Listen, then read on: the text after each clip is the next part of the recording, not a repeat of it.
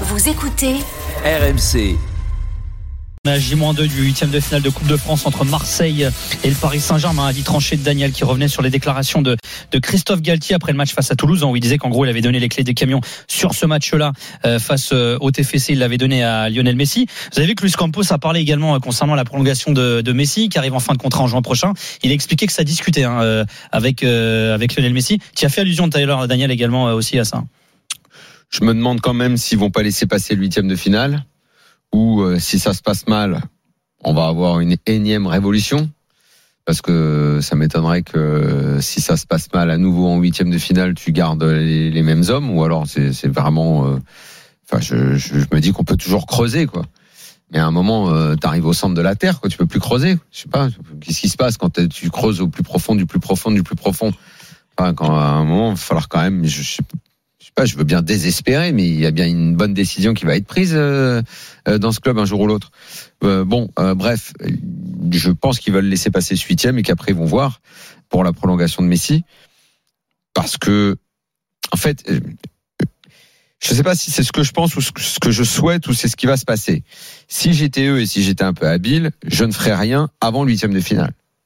Après, peut-être que Messi lui-même, il n'a pas envie de décider avant. Hein. Pour ne pas éventuellement le froisser lui par rapport à ce qu'il veut et peut-être qu'il n'a pas exprimé réellement ce qu'il veut. Ouais. Euh, si je suis éliminé, et que donc la saison, il ne reste plus que le championnat, je me dis que c'est pas une bonne idée de le prolonger et donc je lui dis nous allons pas te prolonger il fait la gueule la fin de saison et puis au revoir tout le monde euh, on se quitte comme on se quitte j'espère que c'est la réflexion qui anime euh, Campos et les dirigeants parisiens parce qu'aller le prolonger avant le huitième et pourquoi faire l'année prochaine? Quelle est l'évolution du club si tu continues encore avec Neymar et encore avec Messi? Qu'est-ce que tu veux? À un moment, t'en auras vendu assez quand même des maillots en Chine et, euh, et en Asie et aux États-Unis. C'est quoi le projet sportif? Donc c'est c'est aberrant. Est-ce que sur Terre, il peut y avoir quelqu'un qui connaît un peu le ballon pour me convaincre que c'est une bonne idée de prolonger Messi l'année prochaine je, je, je, je, ne comprends pas. Je ne pourrais pas parler avec quelqu'un de, de, de, de sensé, avec un cerveau normal qui me dit que c'est une bonne idée. Flo alors d'abord, je pense que s'il le prolonge, c'est pour pas seulement pour des raisons sportives. Donc là, on est dans la problématique du PSG. Je sais bien, mais je ne parlais pas de ça. Ouais. Bon, moi ça, voilà. Donc donc ça ne m'étonne pas entre guillemets qu'il veuille le prolonger. Après, c'est l'idée de ces prolongations comme ça, de manière euh, chacun dans son couloir, c'est tellement ridicule. Il faut il faut voir le projet d'ensemble.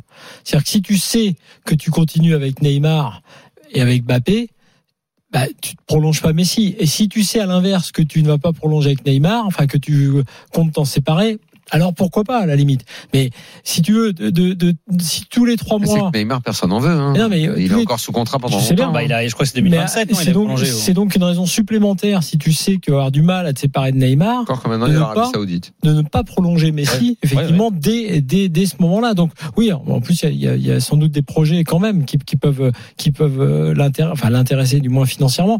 Donc le problème au Paris Saint-Germain, c'est effectivement comment tu construis la, la réflexion globale. Comme ils n'avaient pas construit la réflexion globale, ils, sont, ils ont été obligés d'aller rattraper par la manche euh, Mbappé parce qu'au départ, ils n'avaient pas spécialement euh, fait leur projet autour de lui. Et maintenant, ils se retrouvent avec trois joueurs, au moins un de trop, euh, probablement. Et il est évident que sportivement, il ne faut pas prolonger Messi.